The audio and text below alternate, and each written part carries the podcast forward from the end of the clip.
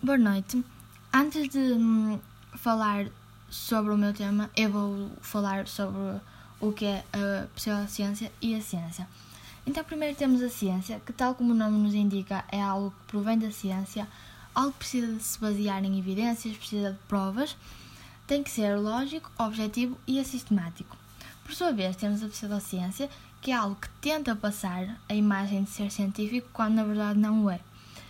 Logo à partida percebemos uma grande diferença entre estas duas ciências, em que a pseudociência tenta transparecer uma coisa que não tem fundamento científico, algo que não tem provas, que não tem experiências, e por sua vez a ciência é algo totalmente diferente porque hum, as pessoas até costumam dizer que só é ciência se realmente for provado.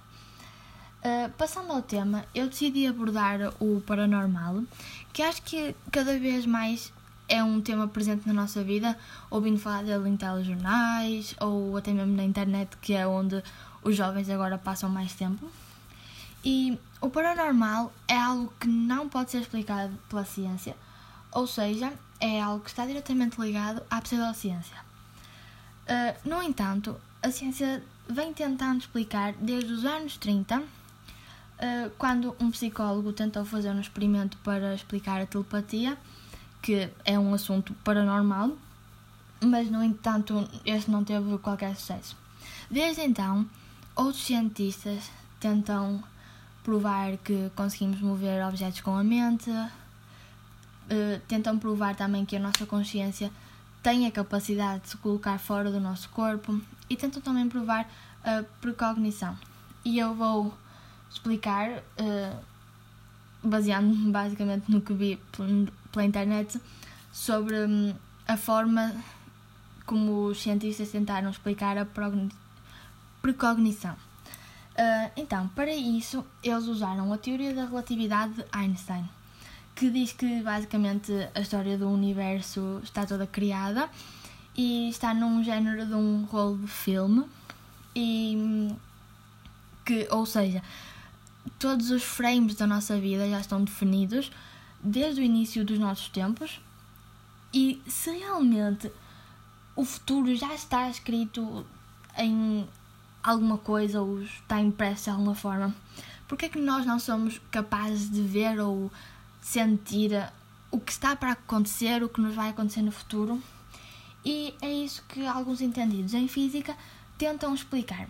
E de certa forma eles conseguem fazê-lo usando como exemplo uh, partículas como os eletrões, que, hum, por exemplo, está um eletrão no Brasil e outro em Portugal, e se eu mexer no que está no Brasil, automaticamente o outro também se vai mexer, independentemente do lugar onde estiver.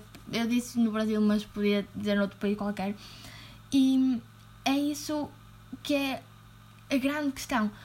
Porque é que os eletrões se comunicam à distância, mas as partículas do nosso cérebro não se conseguem comunicar? E é isso que os cientistas tentam explicar, de certa forma. Posto isto, de certo modo, a telepatia, a telecinese e a prognição uh, estão provadas. Deste modo, o paranormal está sim provado, entre aspas. Um, no entanto, existem sempre alguns cientistas que, que não acreditam de maneira alguma nestas provas, que dizem que se baseando nos dados que são fornecidos destas pesquisas feitas há mais de um século, uh, esses dados não são realmente suficientes para provar qualquer tipo de coisa paranormal ou seja, está aprovado, mas não está aprovado ao mesmo tempo, porque realmente não há provas suficientes e consistentes para realmente provar isso. E no meu ponto de vista, eu acho que o paranormal é algo que não pode ser explicado de alguma forma pela ciência e, na minha opinião, eu até acho que é algo que nem sequer existe. Nós apenas conhecemos o conceito de paranormal e acho que tudo o que nos seja impossível de fazer, como por exemplo ler as mentes dos outros, mover objetos com a nossa mente ou, por exemplo, falar por telepatia ou isso. Acho que o que nos é impossível de nós fazer, nós explicamos tudo como sendo paranormal. E na verdade, às vezes, é só mesmo impossível e nós não temos a capacidade de fazer.